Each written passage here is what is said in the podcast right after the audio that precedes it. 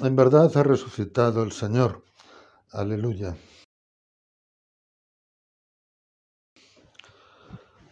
El que es de la tierra habla de las cosas de la tierra. El que es del cielo habla de las cosas del cielo.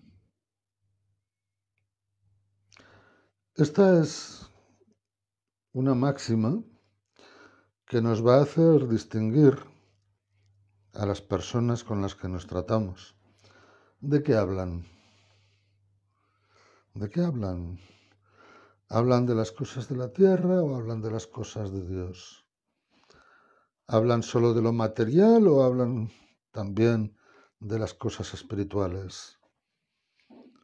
¿Solo hablan de sus problemas o también se les nota que les preocupan los problemas de los demás? Se les nota una preocupación social, se les nota una empatía con los que sufren, una solidaridad con aquellos que los necesitan.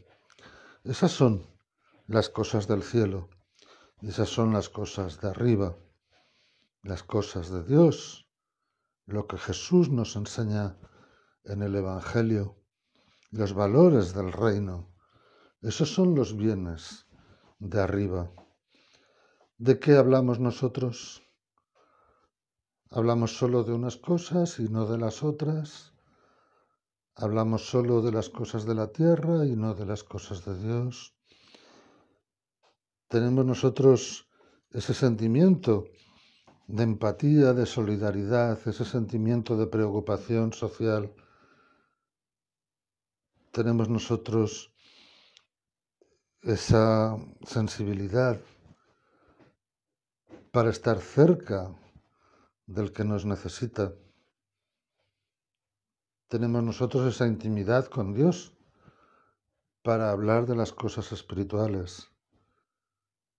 Esa intimidad con el amor de Dios y el amor nuestro hacia Él, como para poder hablar del amor de Dios a los demás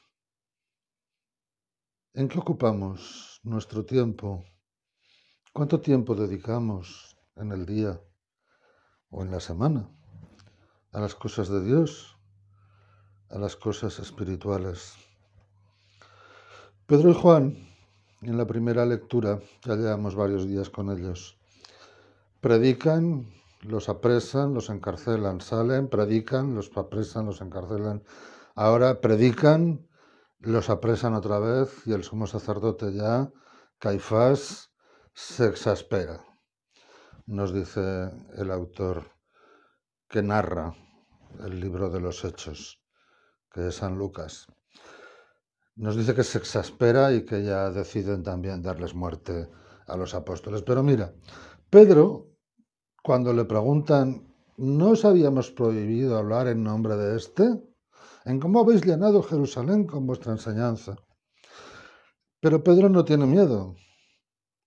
Pedro le dice, tenemos que obedecer a Dios antes que a los hombres. Si Dios nos dice una cosa y tú nos dices la contraria, no te vamos a obedecer a ti, vamos a obedecer a Dios. ¿Somos nosotros capaces de hacer eso? La sociedad nos dice muchas cosas, y en algunas de ellas Dios nos dice lo contrario. ¿Siempre lo hacemos? ¿Siempre estamos dispuestos a obedecer a Dios antes que a los hombres?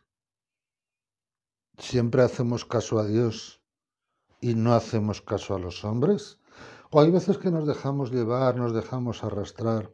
Cuidado, porque entonces podemos caer en la estupidez de hacer una religión a nuestra medida, una religión de supermercado, de coger lo que nos viene bien y dejar lo que no nos gusta. No.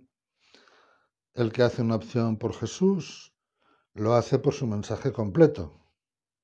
No excluye un aspecto, otro aspecto y agarra el que le viene bien. Eso, bueno, cualquiera lo comprende, ¿no? Que eso no puede ser así. Jesús nos ha enseñado que toda nuestra vida es ofrenda a Dios, que toda nuestra vida es obediencia al Padre. Nos lo ha enseñado con su ejemplo, con su ejemplo de vida. Aun cuando a Él le hubiera gustado no tener que pasar por la pasión, obedece al Padre. Nos dice el autor de la carta a los hebreos, sufriendo.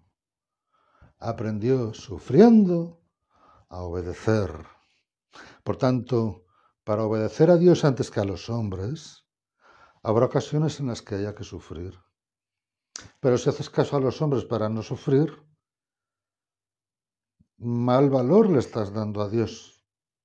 Si valoras a Dios, le obedecerás con todas sus consecuencias. Y si para eso te toca sufrir, te toca sufrir. Pidámosle al Señor que su Espíritu Santo nos dé la valentía y la fortaleza para saber obedecer a Dios antes que a los hombres, para hacer de toda nuestra vida un servicio de obediencia al Padre, como Jesús nos enseñó, a hacerlo con su misión y su existencia. En verdad ha resucitado el Señor. Aleluya.